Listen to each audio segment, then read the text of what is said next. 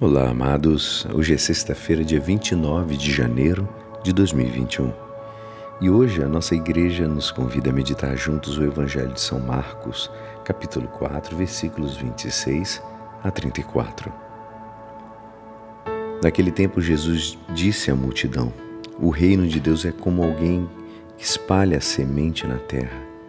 Ele vai dormir e acorda noite e dia, e a semente vai germinando e crescendo mas ele não sabe como isso acontece. A terra por si mesma produz fruto. Primeiro aparecem as folhas, depois vem a espiga e depois os grãos que enchem a espiga. Quando as espigas estão maduras, o homem mete fogo à foice. O homem mete logo a foice porque o tempo da colheita chegou. E Jesus continuou: Com que mais poderemos comparar o reino de Deus? Que parábola usaremos para representá-lo. O reino de Deus é como um grão de mostarda que, ao ser semeado na terra, é a menor de todas as sementes da terra. Quando é semeado, cresce e se torna maior de todas as hortaliças, e estende ramos tão grandes que os pássaros do céu podem abrigar-se à sua sombra. Jesus anunciava a palavra usando muitas parábolas como estas, conforme eles podiam compreender e só lhes falava por meio de parábolas. Mas quando estava sozinho com os discípulos, explicava tudo. Esta é a palavra da salvação. Amados, hoje nós temos duas parábolas curtas, né, que fala sobre a semente que cresce sozinha e do grão de mostarda.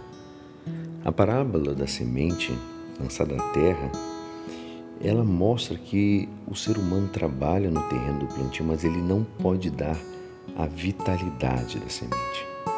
Foi o Criador que inseriu no interior da semente a vitalidade de germinar e de crescer por si só. Essa vitalidade que o homem não pode dar à semente tem o seu ritmo próprio. Isso significa que o Criador não só pôs a vida dentro da semente, mas que continua agindo até que essa vitalidade se desdobre e se desenvolva segundo o ritmo que não pode ser forçado. Como diz São Paulo, eu plantei, Apolo regou, mas é Deus quem faz crescer. O nosso esforço e a nossa dedicação não são inúteis, amados. Mas é preciso ter humildade de reconhecer que não depende do nosso esforço, e sim da ação de Deus. Essa humildade abre a porta do nosso coração para termos mais e mais confiança em Deus. Se o crescimento do reino depende da ação providente de Deus, todos nós somos convidados a esperar com alegria e paciência os frutos que Deus nos concede. E a parábola do grão de mostarda continua a nos ensinar sobre o crescimento do reino de Deus.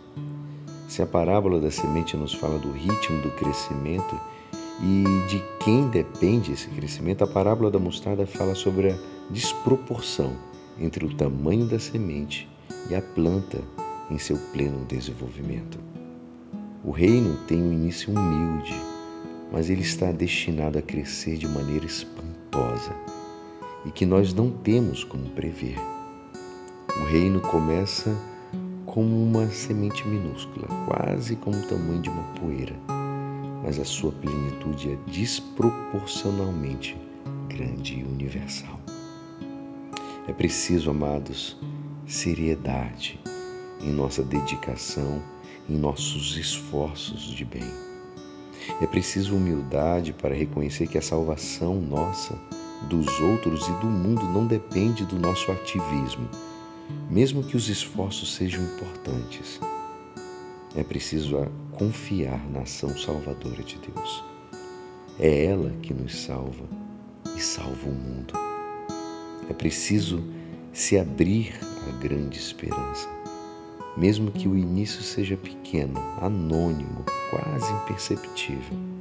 O reino crescerá, qual árvore frondosa que acolhe os pássaros do céu. E é assim, esperançoso que esta palavra poderá te ajudar no dia de hoje que me despeço. Meu nome é Alisson Castro e até amanhã. Amém.